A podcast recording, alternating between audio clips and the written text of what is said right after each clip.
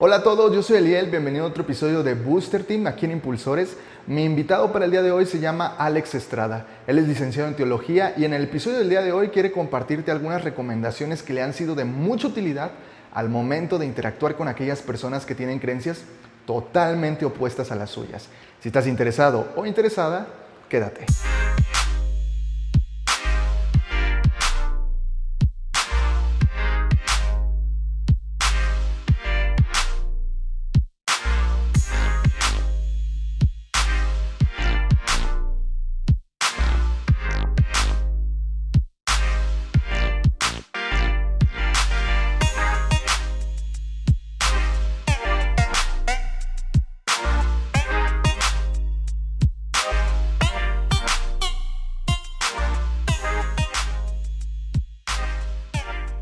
Ya estoy aquí con Alex. Gracias Alex por aceptar esta invitación a Impulsores. Y me gustaría que comenzáramos esta sesión de Booster Team partiendo de tu experiencia. Cuéntanos, ¿cómo ha sido la interacción que has tenido con personas que tienen creencias totalmente opuestas a las tuyas? Sí, Eliel. Bueno, por supuesto que sí, gracias. Eh, déjame decirte que sería muy extraño que no tengamos interacción con personas que piensen totalmente diferente a nosotros. Sería muy raro en realidad. Y yo diría que es malsano, es insano que una persona conviva únicamente con personas de su misma forma de pensar. Ojo, no estoy hablando de que tengamos que ser amigos 100% eh, de personas que piensen diferente a nosotros y que puedan mal digamos, malformar nuestros valores, influenciar negativamente en nosotros, sino que es muy normal y sano que convivamos con personas que piensan diferente y que podamos eh, encontrar respeto mutuo en esas diferencias. Ahora, curiosamente conozco personas diferentes, eh, no solamente de denominación, sino también de religión como cristianismo o hinduismo o algún otro forma de pensamiento, y otras corrientes ideológicas incluso. Cuando yo era niño, por ejemplo, algo muy curioso es que uno de mis mejores amigos que con mucho gusto conservo hasta la actualidad, era un compañerito mío, no de salón, sino de escuela, que era testigo de Jehová.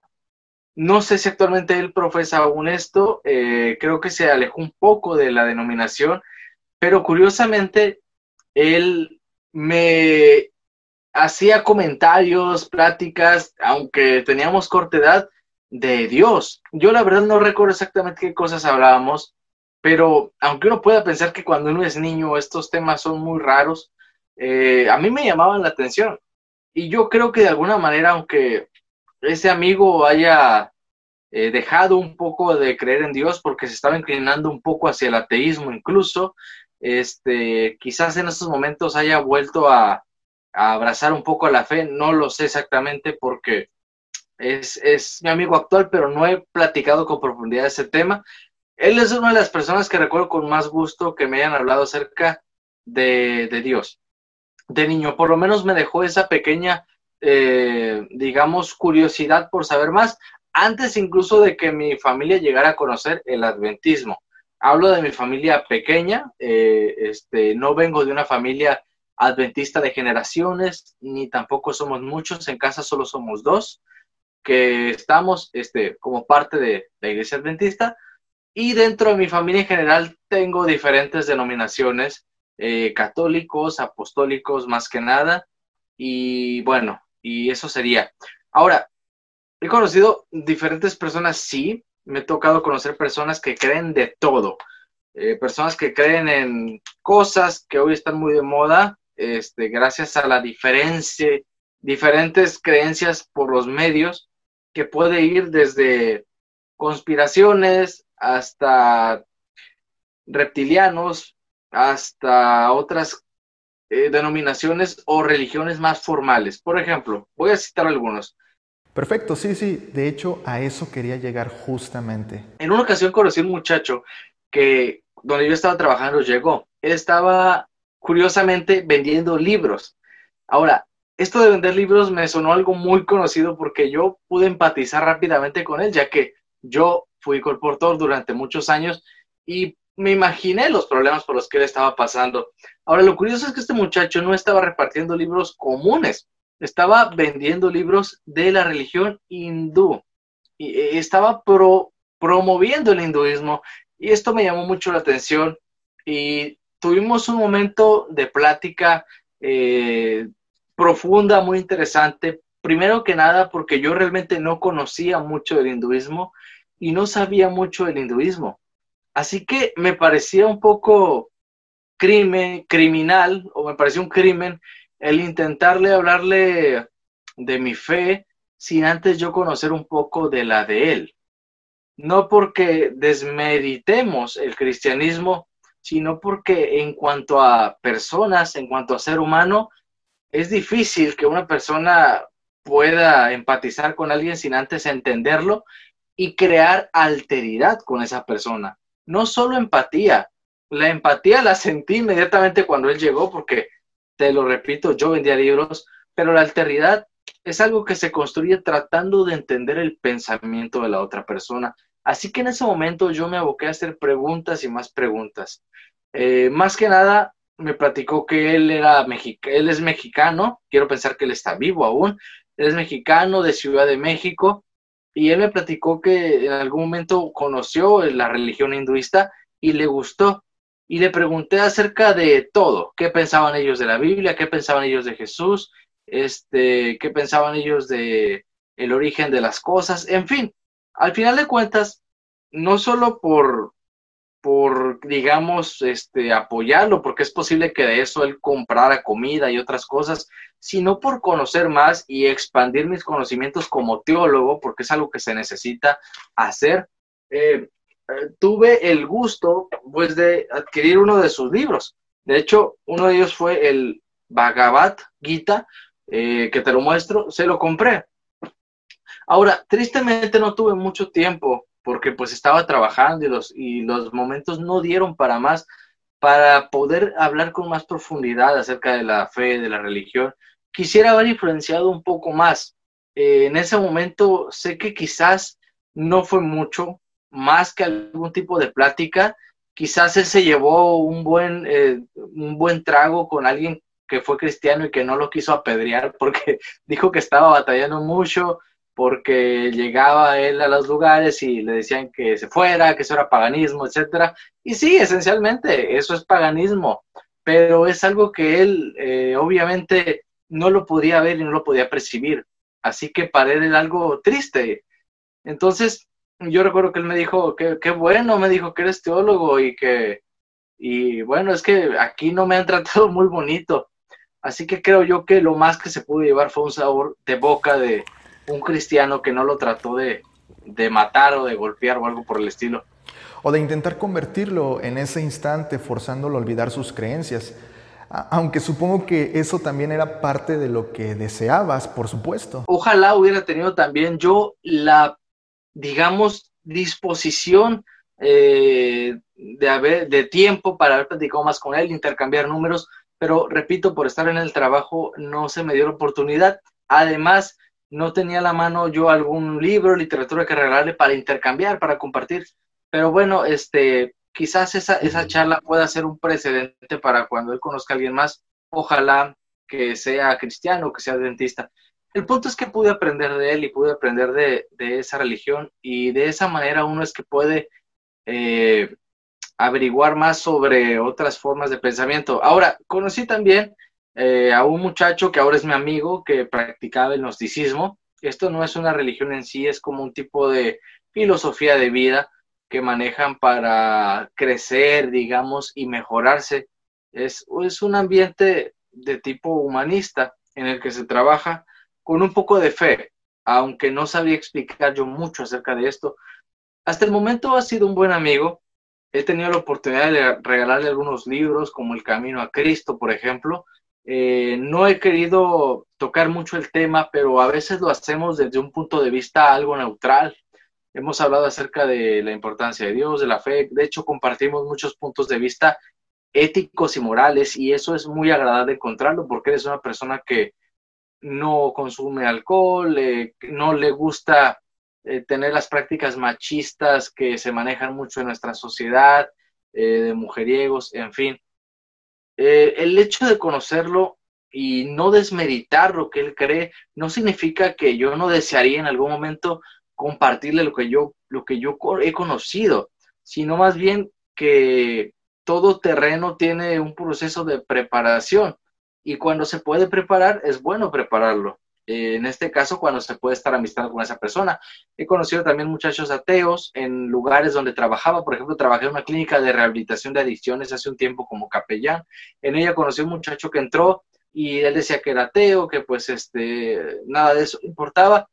Y al salir, él salió este, diferente, no solamente en, en pensamiento, sino en carácter, en forma, interesado en conocer más de, de la fe, del cristianismo incluso interesado en hacer algunas cosas como guardar el sábado. Tristemente, por algunas razones fuera de mi alcance, perdimos un poco el contacto y digamos que su interés se perdió un poco. Eh, lo invité algunas veces a la iglesia, alguna vez él fue conmigo, ya fuera del centro de adicciones. En otras ocasiones lo invité cuando yo iba a predicar, pero no se pudo presentar y se disculpaba. Pero digamos que eh, el, conocerlo y el tratarlo y ver su transición de, decir no creo en Dios a, tener la disposición de aprender y buscar fue algo muy agradable también. Y fue algo que me tomé yo como un reto, digamos, este, mm, ameno, un reto gustoso, un reto de placer, no como un blanco que tenía que alcanzar en números, sino como un mérito que uno disfruta cuando éste llega por sí solo, como cuando miras a alguien que se cura de una pierna herida o cuando ayudas a alguien que tiene un brazo roto y ves su proceso de, de sanamiento, entonces te da gusto por naturaleza, no porque sea un blanco fríamente calculado. Así que he conocido diferentes tipos de personas. En mi familia hay personas apostólicas, católicas, y pues constantemente las prácticas eh, de religión se hacen en la mesa, así que nos tenemos que acostumbrar a tratarlo de vez en cuando, aunque no siempre se llega a un consenso. De hecho, aquí me gustaría saber si has tenido la experiencia de tratar con algún familiar o con algún amigo que abiertamente dice que para no entrar en discusión es mejor que no le cuentes nada de tu religión o de tus creencias. Eh, no precisamente así, que lo recuerde. Lo que sí recuerdo en una ocasión fue un amigo que me dijo que a él con sus amigos no le gustaba mucho hablar de religión. Y precisamente me comentó, vaya la redundancia, de un amigo de él, con el que ellos habían acordado no hablar de política ni religión, porque comúnmente se dice que cuando uno quiere hablar con alguien y no tener problemas, no se hable de política ni de religión. Y él me decía pues que no era un ámbito que le gustara mucho, yo creo que porque generalmente las personas tienden a ir al pleito cuando se habla de religión. La religión en un momento debería ser eh, tender al pleito eh, y a los problemas, dejando a un lado lo que concierne a las campañas históricas militares de Josué. La fe en la Biblia no se, no se relaciona con tener que ver quién sabe más y quién gana más. Se trata de algo, de un acto de búsqueda y rescate.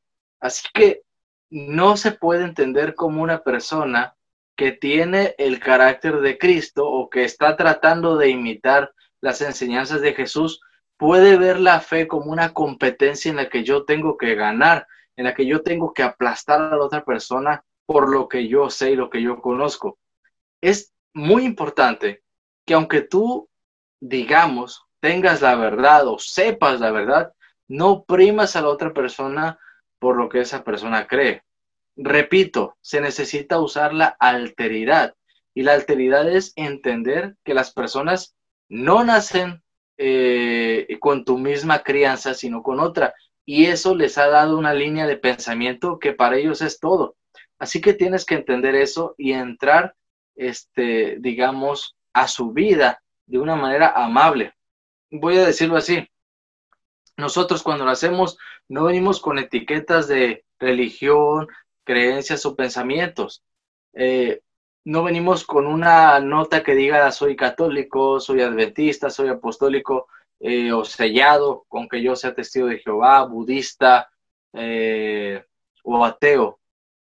Sin embargo, todos los seres humanos compartimos la fe en, Dios, compartimos una búsqueda, la mayoría de los casos, en un, en un tratar de encontrar algo que sea, eh, digamos, superior a nosotros, que sea la razón de nosotros y la razón de las cosas. Y eso, con, eso sí lo tenemos todos. A ver, y con todo esto, ¿existen algunos tips o consejos que te hayan funcionado para abordar una correcta interacción con personas que tienen creencias totalmente diferentes a las tuyas? Mira, primero que nada quisiera comenzar con que esto es no una lista eh, rigurosa, pero es algo quizá yo he extraído revalorando mis experiencias, repensándolas eh, y revisándolas. Eh, y quizá le puedan este, servir a alguien, ¿no? Que esté mirando esto. Así que para poner base, quisiera decir que esto es un estilo de vida que tiene que ser natural, ¿no? Tiene que ser algo totalmente natural y es algo que tiene que fluir. No podemos forzarnos a querer hacer evangelismo. No podemos mm, sentirnos mal tampoco porque, digamos, en la iglesia nos dicen que vayamos a hacer evangelismo y nosotros no, no tenemos ganas, este, o no sepamos cómo, nos dé miedo, porque quizás nos está faltando a nosotros mismos eh, redescubrir un poco más de qué se trata esto. Si tú no quieres hacer esto, si tú no tienes ganas, si a ti no te motiva, entonces mejor no lo hagas, porque en realidad esto tiene que ser algo totalmente natural. No es una carrera, no es una competencia por un premio. Se trata de cómo, eh, digamos, cómo voy a medir las ganas que tengo de hablar de este tema. Voy a poner un ejemplo rápido. Cuando miramos una película, tú te emocionas por esa película, a ti te encanta la película, te gusta tanto la película que el otro día, ¿qué haces? Vas y se lo platicas a tu amigo o tu amiga y le dices, oye, mira una película, está fantabulosa, te la recomiendo totalmente, la tienes que mirar ya, eh, te presto mi cuenta de Netflix, no importa, pero tienes que verla. Eso es natural, eso es intrínseco, eso es algo que deseas hacer. Cuando yo quiero evangelizar, cuando yo quiero que las demás personas conozcan lo que yo sé, porque descubrí que Dios es grande, porque a través del de, universo lo veo a Él, a través de lo microscópico lo veo a Él, a través de mi vida y mis experiencias lo puedo sentir. Y yo quiero platicárselo a los demás. Lo único que tengo que hacer es buscar cómo y cuantificar cómo lo voy a hacer. Es todo. No tengo, no, no estamos buscando de dónde saco las ganas de evangelizar. Se trata de cómo lo voy a me lo voy a eh, dirigir hacia las personas para no cometer errores. Fíjate Alex que lo que acabas de mencionar aquí es buenísimo y concuerdo totalmente contigo porque también he creído que la obra de evangelismo debe llevarse al grado en que ambas partes puedan vivir esa experiencia agradable. Pero ahora sí, cuéntanos, ¿cuáles serían esas pepitas de oro que has rescatado y que podrían servir como tips para otras personas que también están en este proceso de interacción con personas que tienen una creencia totalmente opuesta a la suya. Muy bien, así que con esto en base, quisiera decirte que número uno, eh, para hacer amistades de influencia que pudieran llegar a ser, alcanzar a nuevos discípulos, tú comienzas a platicar con las personas y conócelas, hazles preguntas. Conocerlas es la manera más bonita de decirle a una persona que te interesa, de preguntarle cosas, de preguntarle de su vida, de su cómo está. Claro que las preguntas tienen niveles. No vas a preguntar experiencias traumáticas cuando la conoces, no le vas a preguntar, oye, dime, ¿qué es lo más traumático que te ha hecho alguien para que llores en la noche, no? O sea, no, le vas a preguntar, este, oye, ¿te gusta eh, el café? ¿Te gusta comer en Little Caesar? ¿Te gusta comer en Domino's? O algo por el estilo. El hecho es que las preguntas nos hacen sentir a nosotros que somos interesantes para alguien más y eso a todo ser humano nos gusta. no se trata, repito, de estar tratando de comprar a una persona para venderle un producto. Yo no estoy tratando de vender mi fe. Yo estoy tratando de conocer a una persona y quizás poderla hacer amigo. Quizás es un candidato a ser mi amigo. Así que, ¿qué puedo aprender de esa persona? ¿Dónde trabaja? ¿Qué hace? Esas cosas. Y no importa cuán triviales puedan ser, hay que hacerlas. A las personas les gusta que les hagan preguntas. Yo he aprendido mucho que si preguntas y escuchas, su corazón se abre. Así que ese sería el uno. El número dos sería que cuando esa persona te esté platicando algo, resáltale las similitudes que tiene, no las diferencias. Obviamente tú no vas a empezar y le vas a decir, oye, ¿y te gusta este clima de calor?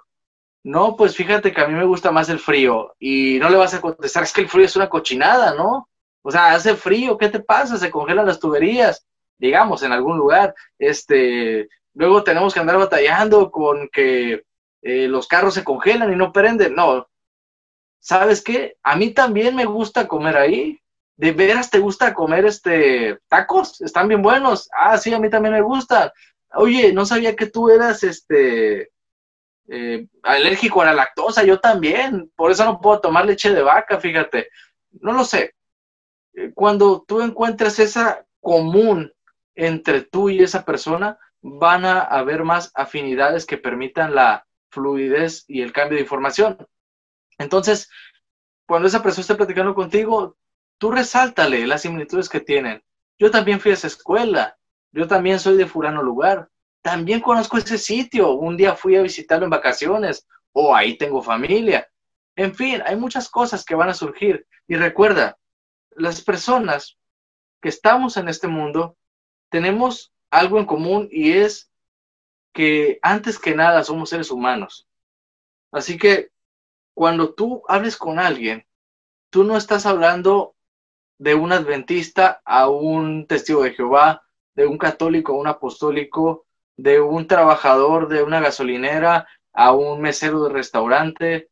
Tú estás hablando de Andrés a Mario, de José a Andrea, de Josué a Saloí.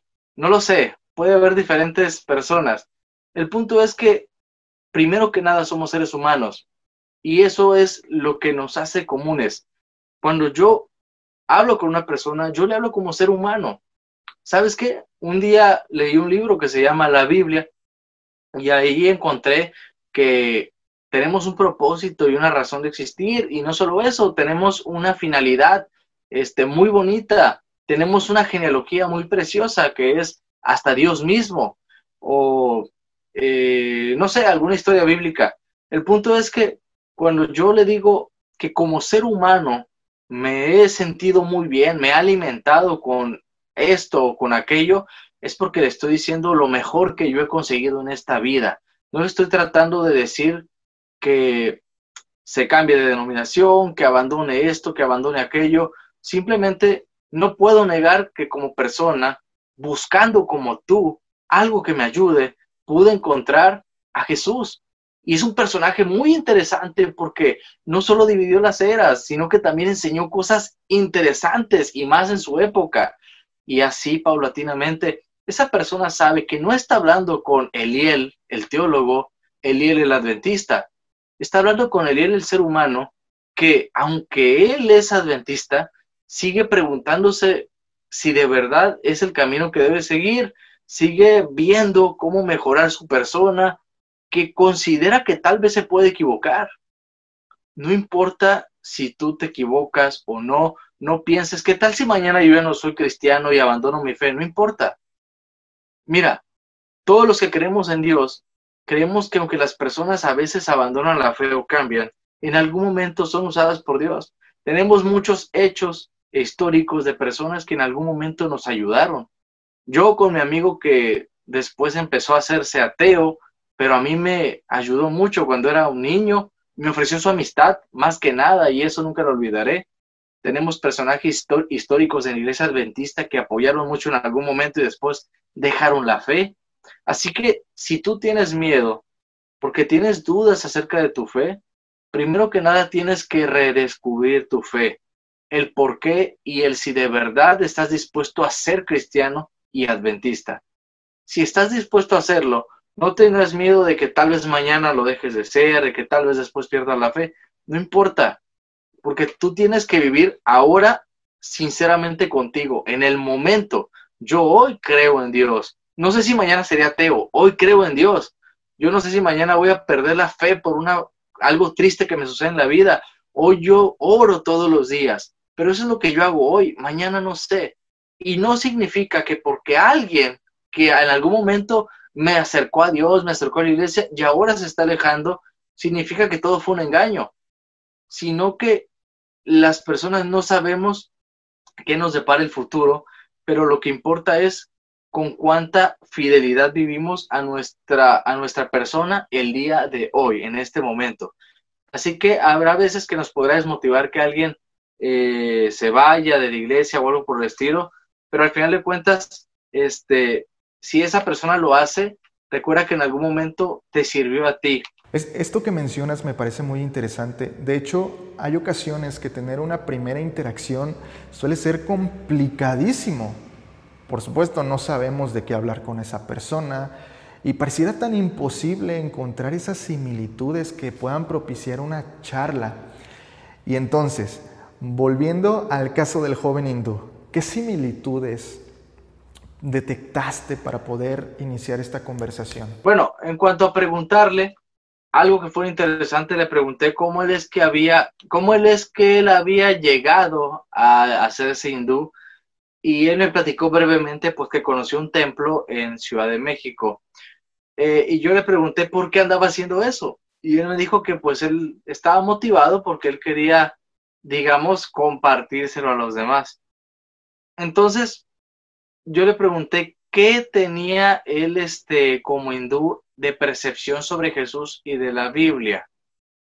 Aunque no tuvimos mucho tiempo de, obviamente hay oposiciones grandes entre el hinduismo y el cristianismo, él me dijo lo siguiente, las religiones son como un eh, diamante, me dijo, tienen varios lados, y nosotros respetamos eh, otras religiones, me dijo él ya que creemos que son otro lado de ese diamante, digamos otra cara de ese diamante.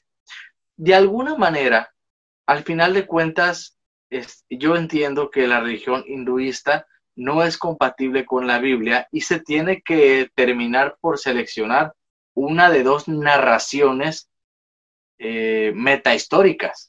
No se pueden, no pueden existir ambas narraciones metahistóricas en el mismo plano de la realidad no puede haber dos diferentes causas del universo o dos diferentes dioses.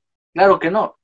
Pero de alguna manera creo que él tampoco quiso ser muy brusco y me quiso dar a entender que había cierto atractivo en, en, el, en, en Jesús para ellos, aunque no fuera el mismo sentir que tenemos nosotros hacia Él. En ese aspecto le dije yo que, quería que me platicara de eso porque como teólogo lo entendía él, porque mi, le dije, mi labor y mi gusto es aprender sobre religiones, le dije. Así que por eso quiero que me platiques tú más de esto. Digamos que en ese momento nos unió el, el, la, búsqueda, digamos, por, por encontrar este, eh, digamos, la razón de las cosas. Me llama la atención porque pareciera que esto propiciaría un debate de discusión, pero realmente era una charla constructiva donde ambos compartían sus creencias, compartían sus pensares sin llegar al punto de pelear por quién tiene y quién no tiene la razón. Sí, en su momento eh, pudimos tener mucha tranquilidad porque armonizamos en que nos gustaba eh, una fe, en que habíamos compartido la experiencia de vender libros, que también es muy importante, este, y la experiencia de encontrarnos con alguien ajeno a nuestra religión que no nos tratara mal, como él lo había sentido aquí en esta, bueno, aquí en la ciudad. Sí, de hecho, esas cosas suelen pasar. Recuerdo una ocasión donde un amigo colportor fue amenazado de muerte ahora él es pastor, pero en ese tiempo fue amenazado de muerte con un cuchillo por un supuesto adorador de la muerte. Eh, al parecer este intento de, de predicar, de compartir por medio de la literatura, ofendió las creencias del adorador de la muerte. Pero ahora sí, Samuel, cuéntame, ¿cuál sería ese tercer punto? Ah, el número tres, podría yo decir, el punto número tres, es mantener un canal de diálogo constante. No fue para mí posible aplicar esto con el compañero que había conocido porque él estaba de paso y porque el tiempo no me dio para hablar con él. Digamos que si hubiera tenido más tiempo, yo, claro que sí, hubiera sido más profundo en la plática y me hubiera atrevido incluso a hablar ahora de nuestras diferencias. Lo hubiera hecho con todo gusto y sin preocupación, eh, preguntándole, por ejemplo, qué cosas este, eh, desconcordaban con mi texto, digamos, que yo manejo, que es la Biblia, con el de él. Y bueno, me habría animado a aventurarme más, pero el tiempo no fue posible porque no hubo la posibilidad de establecer un canal de diálogo constante. Esto es muy importante. Eh, cuando una persona empieza a conocer a otra, cuando empezamos a amistad, eh, obviamente es, es, bueno que la persona sepa que estés ahí. Estés ahí. No, no es como que estoy ahí para nada más cuando te quiero invitar a la iglesia, ¿eh? nada más cuando te quiero invitar acá, allá. No, repite una vez más. Ok, perfecto. Eh, nuestro estilo de vida es el que nos, nos, nos catapulta a poder invitarte a que conozcas de lo que yo conozco. Entonces, eh, es parte de nosotros inherente que algún día, amigo, sé, sepas que algún día te voy a invitar a la iglesia, espero que puedas ir, que algún día te voy a regalar un libro, espero que lo leas, que algún día te voy a platicar de algo que leí, que siempre estoy orando por ti porque eres mi amigo. Y es bueno que esa persona sepa que no estás ahí nada más para cosas religiosas, sino que estás ahí para todo. ¿Sabes qué? Un día un amigo se equivocó y me habló y él hizo algo que no estaba bien, pero lo escuché, me tenía que platicar, se desahogó, me habló, sabe que puede contar con que yo voy a orar por él si él me lo pide, sabe que puedo orar con él juntos si él quiere. Entonces, es bueno tener un canal constante, que sepa que no estás solo. Tal vez no estrictamente en que hables diario con alguien, pero que no se pierda el contacto. El punto es que la persona sepa, yo cuento con él, porque somos amigos y sé que él es cristiano, pero sé que también él es mi amigo. Eso es importante, que la persona lo entienda. El número cuatro sería que le propongas actividades recreativas a la persona. Proponle salir, proponle ir a tomar algo, proponle ir a eh, una actividad, andar en bicicleta, este, ir a la playa, algo que sea fuera de trabajo, fuera de algo que sea obligatorio, algo que sea de amistad. El salir a, algún lugar no necesariamente tiene que ser convivios estrictamente, fiestas en sí, sino a lo que sea, a cualquier cosa. Y si es posible, hay algo muy, muy este, importante y creo que en todos lados es un factor este, muy esencial. Si tú puedes invitarle a que salga con tus amigos cristianos, con tus amigos adventistas, invítalo, si acepta. ¿Por qué? No solamente quiero que se entienda esto, no se trata de que quieras eh, atiborrarlo de tu pensamiento, de tus ideas, no. Pero fíjate bien, cuando una persona eh, te conoce a ti es una cosa, pero cuando conoce a un amigo tuyo, puede aprender más.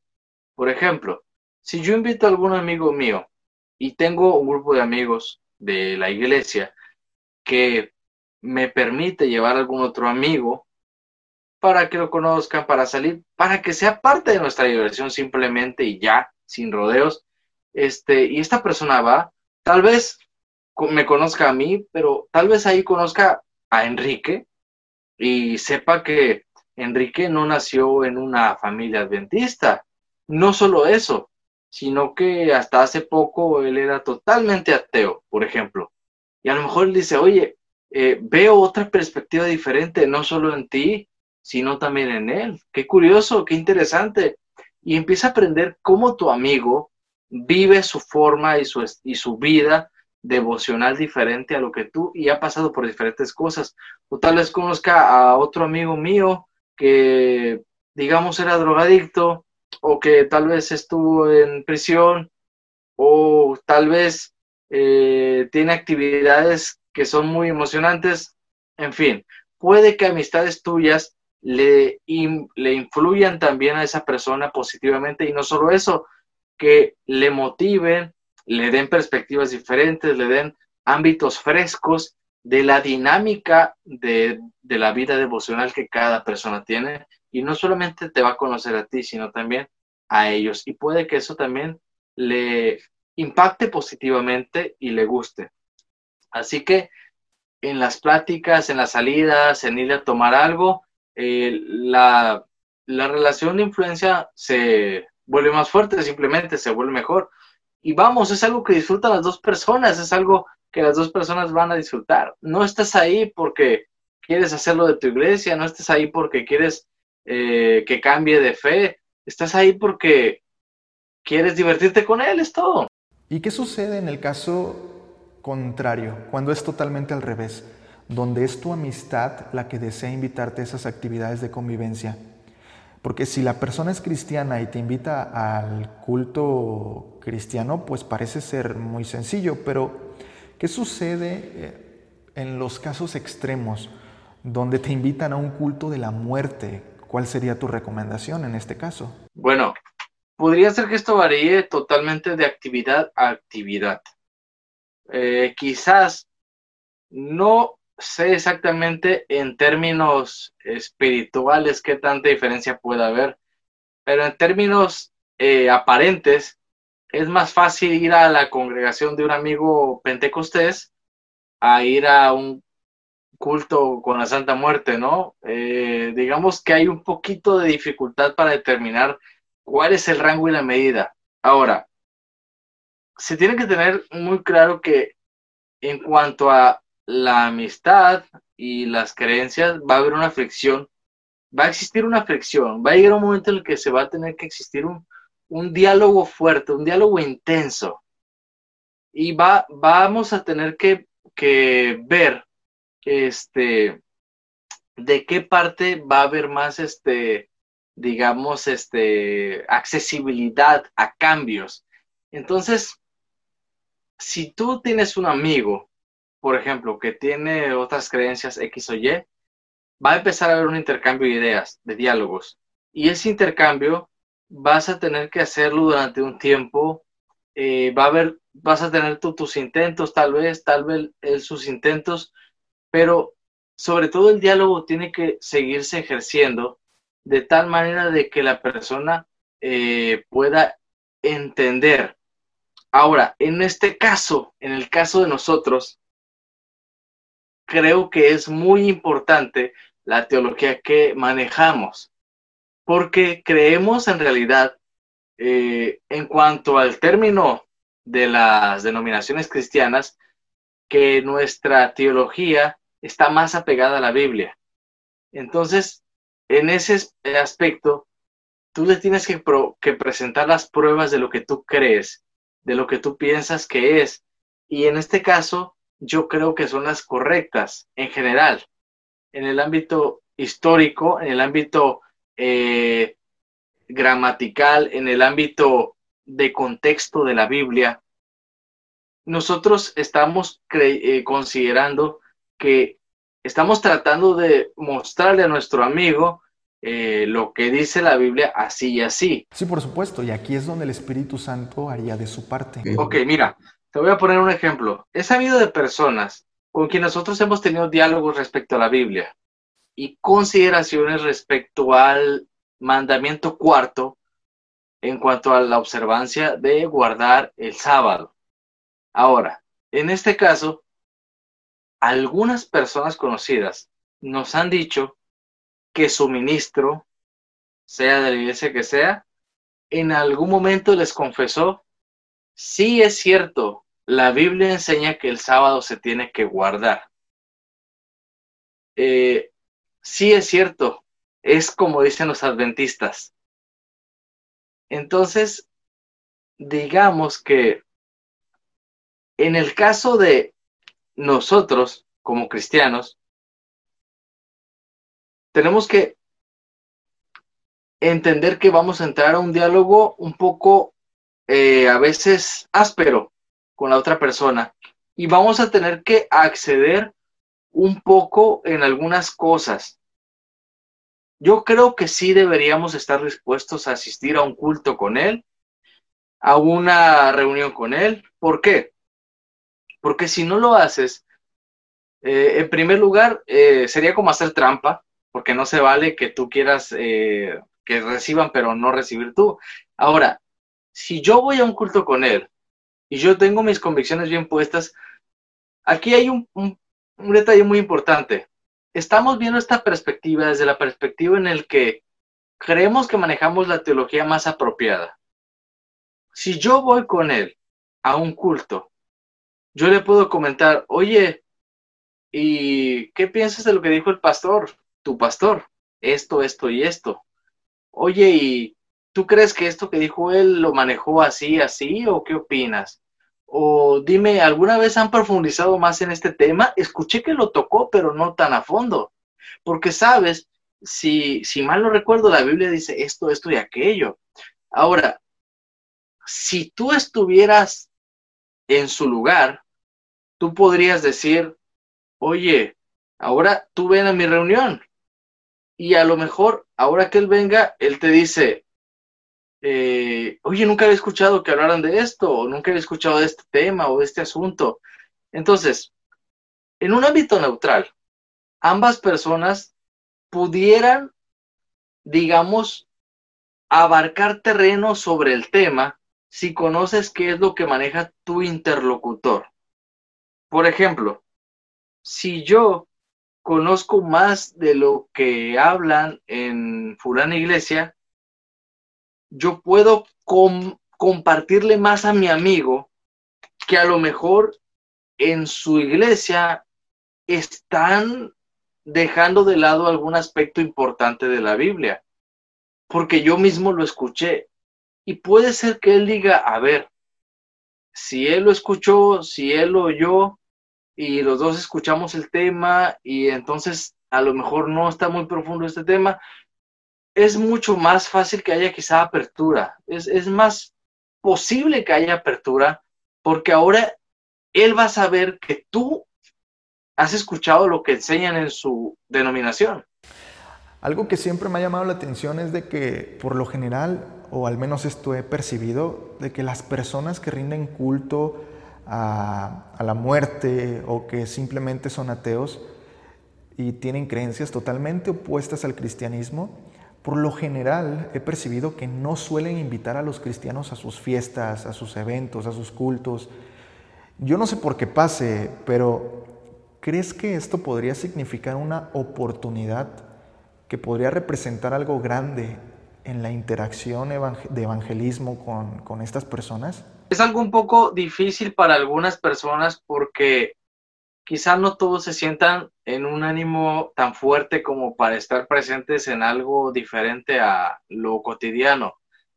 Si tú me lo preguntaras a mí, yo, si me animaría a un culto de alguien que adora la muerte, te diría que sí voy, pero porque considero que puedo ir.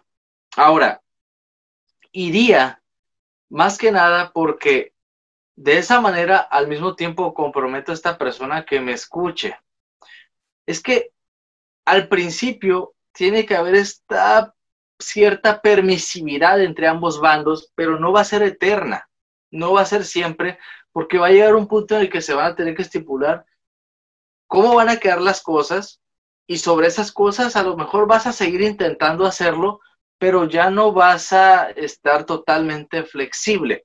Por ejemplo, si yo voy al, culto de, un, de alguien que es salvador de la, muerte, de la muerte, quizás, aunque suene un poco agresivo, después del culto yo le pudiera decir, oye, ¿y sabías que en la Biblia la muerte es un enemigo de la humanidad porque es producto del pecado?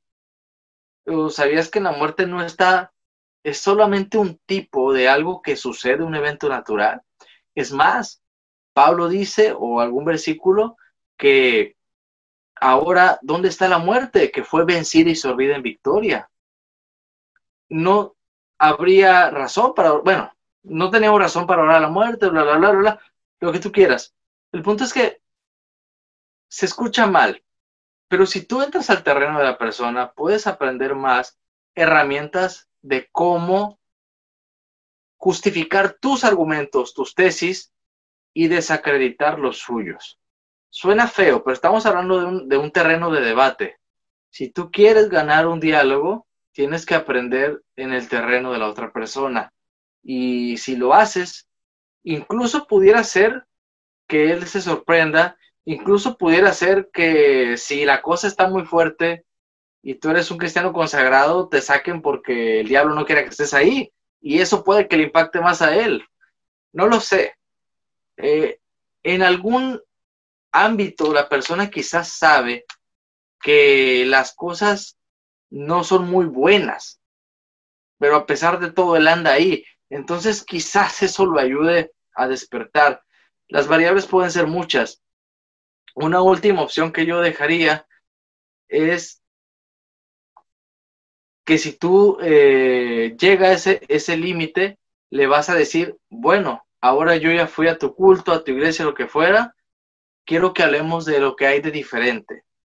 Pones las bases, estas son mis bases, estas son las tuyas ahora él sabrá que ya no te puede invitar a un culto de la muerte porque para ti eso es algo que no es de alguien que realmente es cristiano. Muchas veces los que tienen, las personas que siguen doctrinas raras, en realidad no saben de la Biblia casi nada. Así que el terreno de trabajo es mucho. Perfecto, entonces no solo es asistir por asistir, también debe existir un plan estratégico y sobre todo llegar al punto de afirmar esas bases con aquella persona para poder comenzar un diálogo sobre temas muy complejos. Bueno, es muy importante que mientras están formando esas bases de, la amistad, de lo que se va a traspasar y no se va a traspasar, quede claro que tanto la persona que va a entrar a tu terreno de conocimiento eh, práctico como tú va a ser de manera presencial. Cuando tú invitas a una persona a tu iglesia o a un grupo o a una reunión o a una federación, lo que sea, digamos, no en un ambiente amistoso, si ya no en algo más formal, le permitas que sea solo espectador. No la tienes que obligar a que participe contigo. Solamente le estás invitando a que ven, ven a ver, ven para que conozcas. Así como tú le vas a pedir, por favor, que tú solo seas un espectador no necesitas que a ti te persinen, que a ti te den la hostia, que a ti te, que tú te pongas también a hacer este algo de la actividad, sino que solamente vas a estar ahí. Una vez que ambos tengan ese conocimiento de la práctica, un poquito, alguna que otra vez, entonces se cierra el ir para acá y el ir para allá y se continúa con el diálogo. Alguna de las dos partes puede que empiece a ceder o no. Es muy probable. Dependiendo de qué tan bien tú domines lo que sabes, puede que le empieces a mostrar.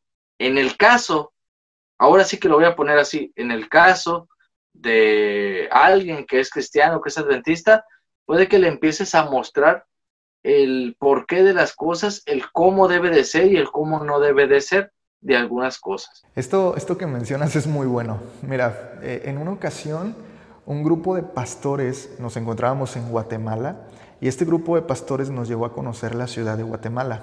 Y ya sabes, como buenos mexicanos nos encanta conocer la arquitectura de algunos templos católicos y otros lugares. Bueno, cuando nosotros los mexicanos decidimos acceder a los templos católicos, muchos de los pastores que nos acompañaban se negaron a acceder, afirmando que esto representaría mezclarse con otras creencias y actuar inapropiadamente. Pero, a ver, cuando un familiar que sea de esa religión muera, por supuesto que tendrían que acceder, porque mm, que, que estén siendo partícipe del respeto al funeral no significa que estén mezclando creencias. No tendría nada de malo acceder a un templo para acompañar a la familia. Sí, efectivamente. Es que también, para ser sinceros, cada caso es muy particular. Así que es muy difícil establecer un solo patrón para todas las cosas que suceden. Yo creo que merece preguntar opiniones, nos podría servir preguntar opiniones, pensarlo, proyectar qué posibilidades puede haber si voy o si no voy, barajear qué también puedo manejar esa situación. Así que hay que utilizar mucho el sentido crítico para saber qué eventos sí voy y qué eventos no. Y hasta aquí el episodio de Booster Team del día de hoy. Espero que te haya resultado tan útil como a mí. Y bueno, nos vemos en el próximo episodio. ¡Chao!